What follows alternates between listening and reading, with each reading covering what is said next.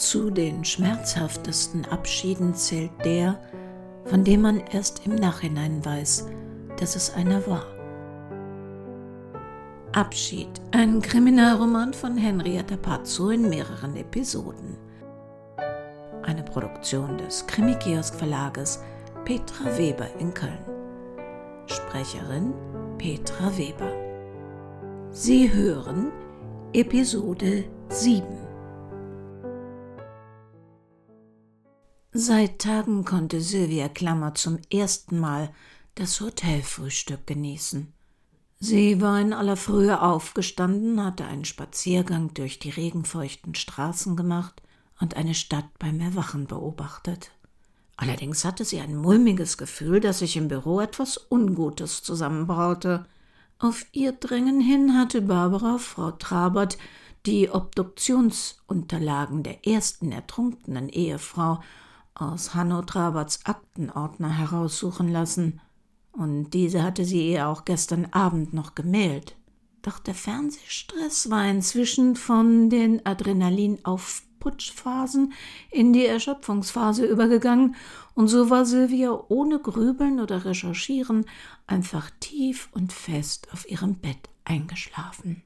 Der Lohn war ein ausgeruhter Start in den Tag, und ein erfrischender Spaziergang, gekrönt von einem großartigen Frühstück. In wenigen Minuten würde auch Bruno hinzukommen. Der Arme hatte die letzten Tage ihre Launen, ihren Frust und ihre Anspannung heldenhaft ertragen. Es war Zeit, sich bei ihm zu entschuldigen und ihm ein paar Erklärungen zu geben. Barbara hätte das Frühstück und die vielen leckeren Backwaren hier geliebt, die Arme saß jetzt sicher mutterseelenallein im Büro vor ihrer vierten Tasse Kaffee mit einem lieblos zusammengebappten Kaufbrötchen vor dem Computer und studierte die Obduktionsergebnisse. Oh, das war unglaublich lecker. Diese Brioche. Mm. Oh, also wenn ich darf, würde ich mir schrecklich gerne eine mitnehmen. Ich kenne nur einen, der mit ihrer Marga backtechnisch mithalten könnte. Wir sollten die beiden unbedingt zusammenbringen. Die ersten Jahre mit Marga, da habe ich Kilo um Kilo zugenommen, bis ich sie irgendwann ausbremsen musste. Als ich ihr erzählte, dass wir einen Frühstücksgast haben, ist sie vor Freude hier herumgehüpft. Bitte sagen Sie ihr, dass ich es sehr genossen habe. Sie wird morgen bei der Beerdigung sein, dann können Sie es ihr selbst sagen. Sie freut sich immer, wenn es unseren Gästen schmeckt. Hat sie Adrian auch so verwöhnt? Ja, das war etwas schwierig. Er war kein Freund von Neuerungen, Veränderungen oder gar Experimenten. Seine Vorstellung von einem gelungenen Frühstück waren zwei Meerkornbrote mit Frischkäse und Pflaumenmus. Und das jeden Morgen. Bei notwendigen Veränderungen im Tages- oder Wochenablauf, ja, da hatten wir auch schon mal Probleme. Er liebte es, dass bei uns zwangsläufig alles nach vorgegebenen Mustern und Plänen abläuft. Sonntags und Donnerstags Gottesdienste, Feiertage, alles nach Plan. Dazu feste Regeln und Zeiten. Auch hier im Pfarrhaus. Problematisch wurde es zuweilen, wenn wir wie zum Beispiel bei Corona Änderungen im Ablauf oder den Zeiten einführen mussten oder flexibler in der Organisation waren. Ich denke, in den Jahren, die er hier verbracht hat, hat er keinen Gottesdienst, keine Taufe, keine Hochzeit oder auch Beerdigung verpasst immer in der letzten Reihe, ganz am Rand, nah am Ausgang. Der letzte, der kam, und der erste, der wieder raus war. Seit seinem Tod sehe ich auf diesen leeren Platz und vermisse ihn. Seine Eigenarten, die Gespräche, seine Zeichnungen. Er hat uns gelehrt, nicht immer anzunehmen, dass es so etwas wie ein allgemeingültiges Fühlen oder Denken gäbe, so etwas wie normal oder eben nicht normal. Wussten Sie, dass es keine zwei gleichen Gehirne gibt? Nicht einmal eineige Zwillinge haben dasselbe Gehirn. Jedes, wirklich jedes funktioniert anders.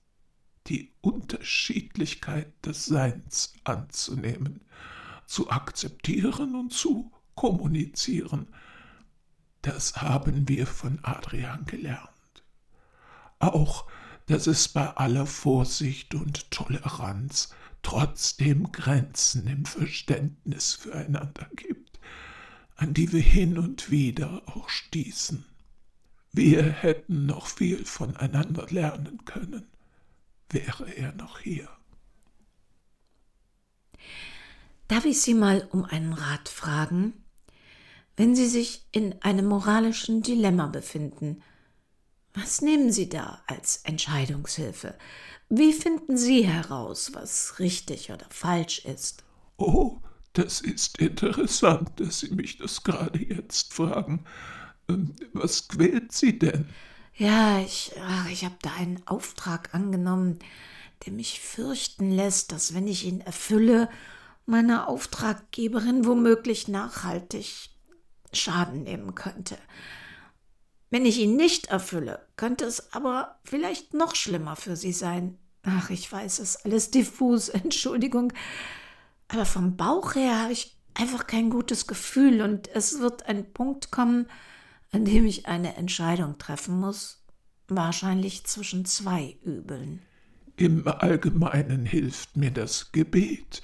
Es hilft, Gedanken und komplexe Vorgänge zu ordnen, aber ich schätze, das ist keine Option für Sie. Nein, ich hätte gehofft, Sie hätten einen etwas weniger biblischen Tipp für mich.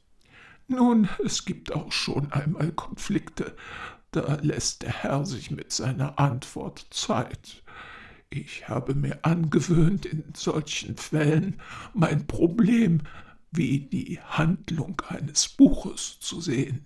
Würde es in einem Buch beschrieben, wie würde ich mir das Ende, die Lösung wünschen? Was sollte der Held oder die Heldin tun? Welche Art Mensch sollten sie sein, um mich als Leser zu befriedigen?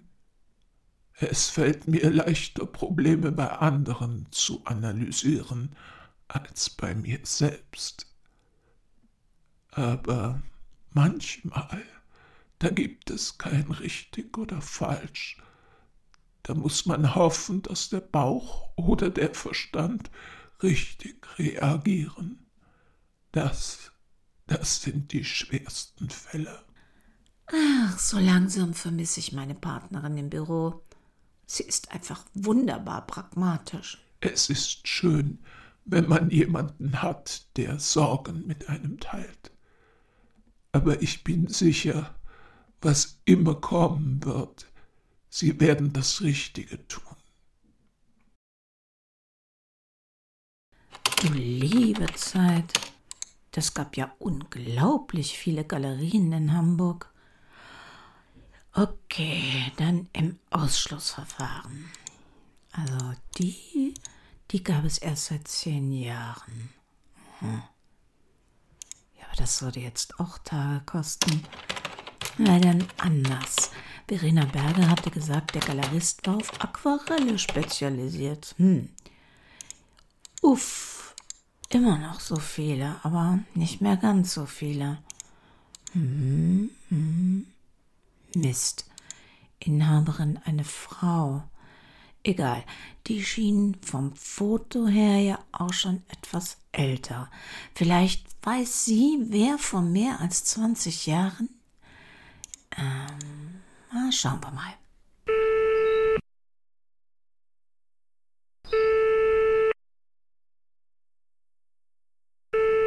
Galerie Art Moreau? Ja, guten Tag. Meine Frage mag Ihnen jetzt etwas seltsam vorkommen, aber ich suche einen Galeristen, der sich schon vor mehr als 20 Jahren auf Aquarelle spezialisiert hat. Ah oui, da sind Sie bei mir richtig. Worum geht's? Eigentlich suche ich einen männlichen Kollegen von Ihnen. Vielleicht meinen Mann? Wir haben dieses Geschäft vor 30 Jahren gemeinsam gestartet, aber seit etwa fünf Jahren bin ich Wöwe, also Witwe. Was suchen Sie denn? Oh, das tut mir leid.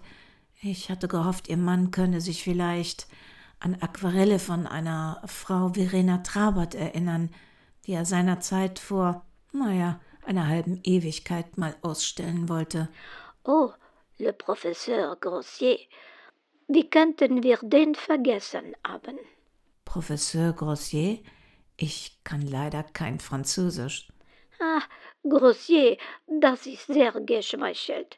Wir hatten einen Vorvertrag mit Madame Trabert, aber er kam angereist, hat uns diese Vertragdramatik vor unsere Augen zerrissen und uns ein Theater gemacht, das war unglaublich. Er ist komplett ausgerastet, was uns einfiele, mit Madame einen Vertrag ohne sein Wissen zu machen. Mein Mann hat ihn dann gefragt, ob sie geistig behindert ist oder unter Aufsicht steht, oder warum man ihren Mann um Erlaubnis hätte bitten müssen. Wir würden im 21. Jahrhundert leben und da dürfen Frauen, auch Ehefrauen, ihre Verträge auch ohne Einwilligung des Mannes machen? Oh la la, da hat er getobt und einen sehr schönen Schirmständer zertrümmert. Er hat ihn an die Wand geworfen.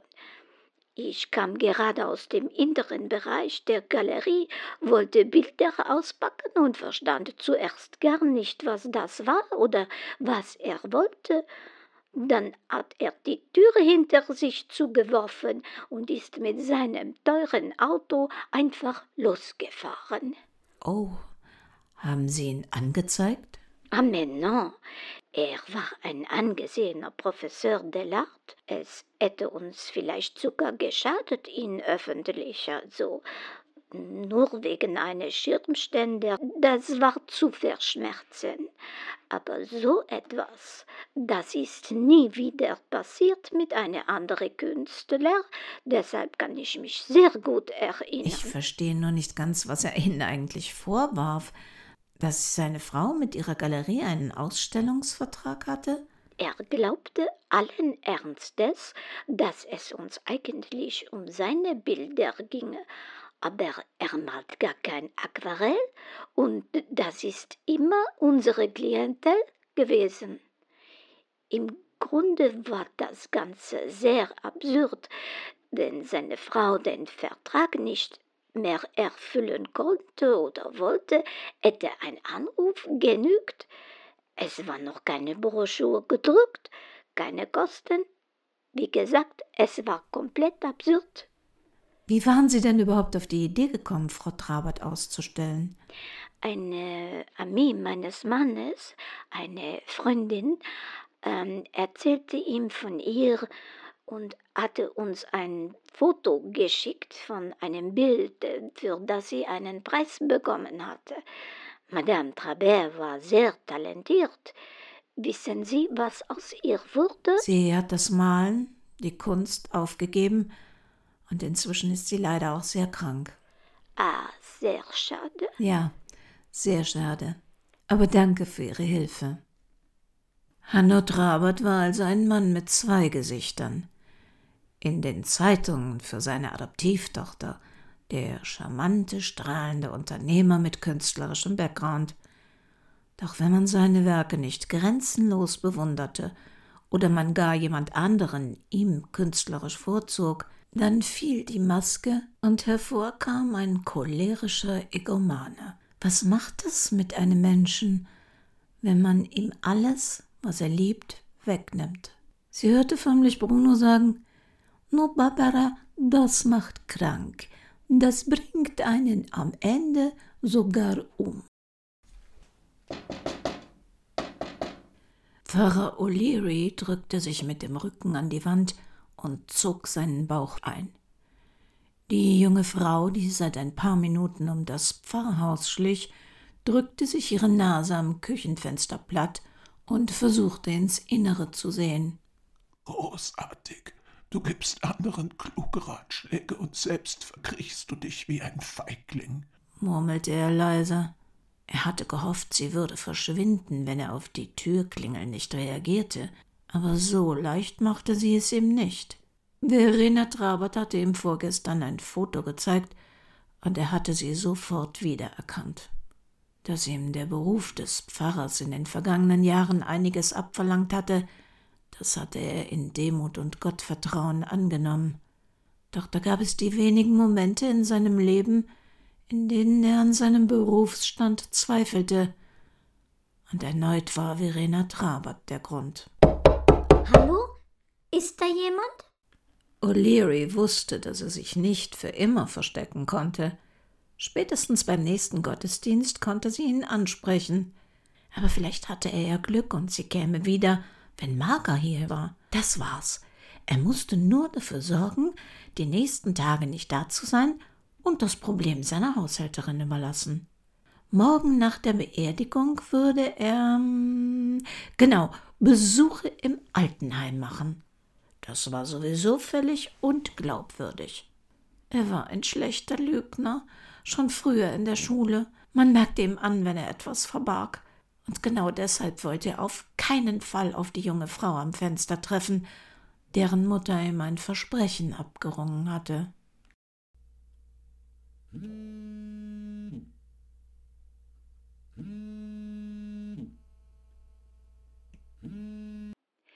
Ich habe die Unterlagen aus der Obduktion jetzt gründlich studiert und. Guten Abend, Frau Klammer.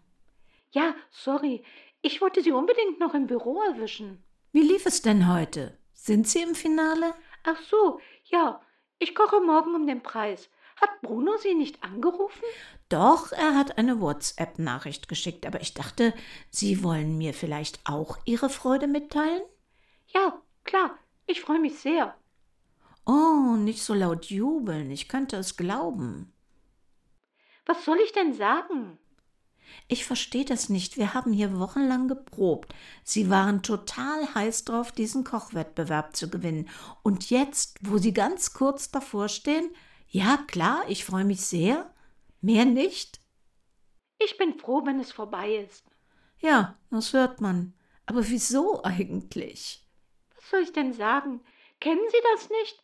Sie wünschen sich etwas ganz doll und wenn es dann wahr wird, dann ist irgendwie die Luft raus. Warum haben Sie sich's denn so doll gewünscht, Deutschlands beste Hobbyköchin zu werden?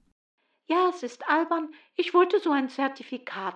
Ich wollte was Amtliches, dass ich was kann und dass ich jemand bin. Herr im Himmel, dazu brauchen Sie doch nicht so einen Zettel. Sie sind eine unglaubliche Persönlichkeit, haben schon so vielen Menschen inklusive mir geholfen. Sie haben ein Herz aus Gold und Ihr Name steht auf dem Messingschild an der Tür und im Grundbuch für dieses Haus hier. Wozu brauchen Sie ein Kochzertifikat? Das verstehen Sie nicht. Sie haben Ihre Examen, Sie sind offiziell Rechtsanwältin, aber ich bin nur. Stopp!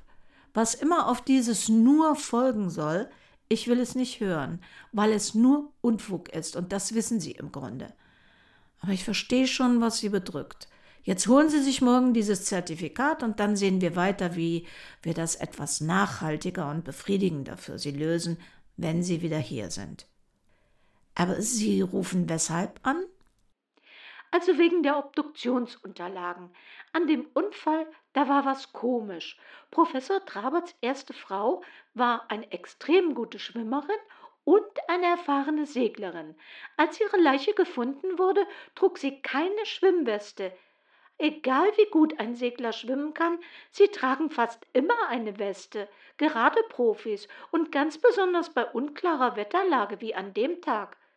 Aber was so richtig seltsam ist, laut Obduktion wurde sie horizontal mit einem abgerundeten stumpfen Gegenstand am Oberkopf getroffen. Der Mast, sagte Herr Brettschneider. Der Mast, das ist der vertikale Holzbaum in der Mitte des Bootes. Dann wäre sie dagegen gefallen oder vom Sturm gedrückt worden, oder er wäre gebrochen und auf sie draufgefallen. Aber die Rundungen des Schlages waren horizontal, man ging deshalb von einem Aufprall des Großbaums aus. Das ist dieser bewegliche Holzbalken, der immer hin und her schwingen kann. Echt gefährlich, der kann einen schnell über Bord fegen. Es gibt eine Zeichnung vom Boot zur Obduktion. Na ja, vergleicht man da die Größenverhältnisse der Frauenleiche mit der Skizze, dann zeigt sich, dass beim Ausschwenken des Großbaums eine Person dieser Größe eigentlich im oberen Lendenbereich und keineswegs am Kopf getroffen würde. Ellen Trabert hätte dann also auf den Planken sitzen oder kauern müssen oder wäre nach einem Sturz in eine Position mit dieser Kopfhöhe getroffen worden. Hat man denn Blut oder Haare am Balken gefunden? Nein, das Boot war gekentert und lag tagelang im Wasser, bevor es geborgen werden konnte. Man hat einen wirklich winzigen Splitter in der Kopfhaut gefunden. Esche. Der Großbaum war auch aus Esche. Passt, auch wenn die Position des Körpers merkwürdig ist. Todesursache war Ertrinken. Der Schlag war aber so heftig, dass sie ihn auch nicht überlebt hätte. Die Obduktion schließt ab, dass man von einem Unfallgeschehen ausgehe, Tod durch Fremdeinwirkung aber auch nicht völlig ausschließen konnte. Dann steht noch ein handschriftlicher Vermerk über ein mit der Kripo geführtes Telefonat darunter, dass es keine Anhaltspunkte für eine mögliche Täterschaft gäbe. Befragungen über die ehelichen Verhältnisse, eine glückliche Ehe bestätigt hätten und der Ehemann in besten finanziellen Verhältnissen kein Motiv habe. Weitere Beziehungen oder Streitigkeiten wurden nicht gefunden, weshalb nicht weiter ermittelt würde und die Akte zu schließen sei. Naja, ob man eheliche Verhältnisse wirklich so nachvollziehen kann von außen. Also bei der zweiten Ehefrau hat auch niemand Flecke oder blaue Augen gesehen, und er war trotzdem sehr grausam zu ihr. Inzwischen kenne ich auch einen Vorfall, bei dem der eitle Herr Professor öffentlich die Fassung verloren hat und unkontrolliert ausgerastet ist. Das hatte ich befürchtet. Aber wir werden ja nicht dafür bezahlt, den toten Adoptivvater posthum zu schädigen. Wir werden doch bezahlt. Ja, das wird kein Problem. Aber was heißt, das hatten Sie befürchtet? Ich habe mich durch alte Zeitungsartikel über Hanno Trabert gequält. Er war wirklich eitel, schon als Student. Er hat keine Gelegenheit ausgelassen, sich irgendwo in der Zeitung ablichten zu lassen, auch als er ein Austauschjahr in den USA verbracht hat. Seine Gastfamilie hatte einen Sohn, der später in der MLB ein Star wurde. MLB? Major League Baseball. Es gibt ein Foto in einem amerikanischen Vorort Käseblatt.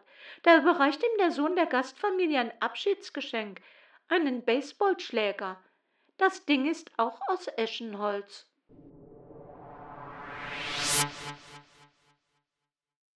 Ja, ich weiß, viel zu kurz und die Sendungen könnten so viel länger sein. Aber wenn Sie nicht genügend Hörstoff haben, schauen Sie mal auf www.krimikiosk.de. Vielleicht gibt es ja da noch den einen oder anderen Manott-Fall, den Sie noch nicht kennen. Wie immer hören wir uns in der nächsten Woche und ob Sie nun zu jenen gehören, denen ein Gebet bei ihrer Entscheidung hilft, oder ob Sie zu jenen gehören, die sich lieber vorstellen, sie wären der Held in einem Buch, wo immer Sie sind und was immer Sie tun. Passen Sie bitte gut auf sich auf.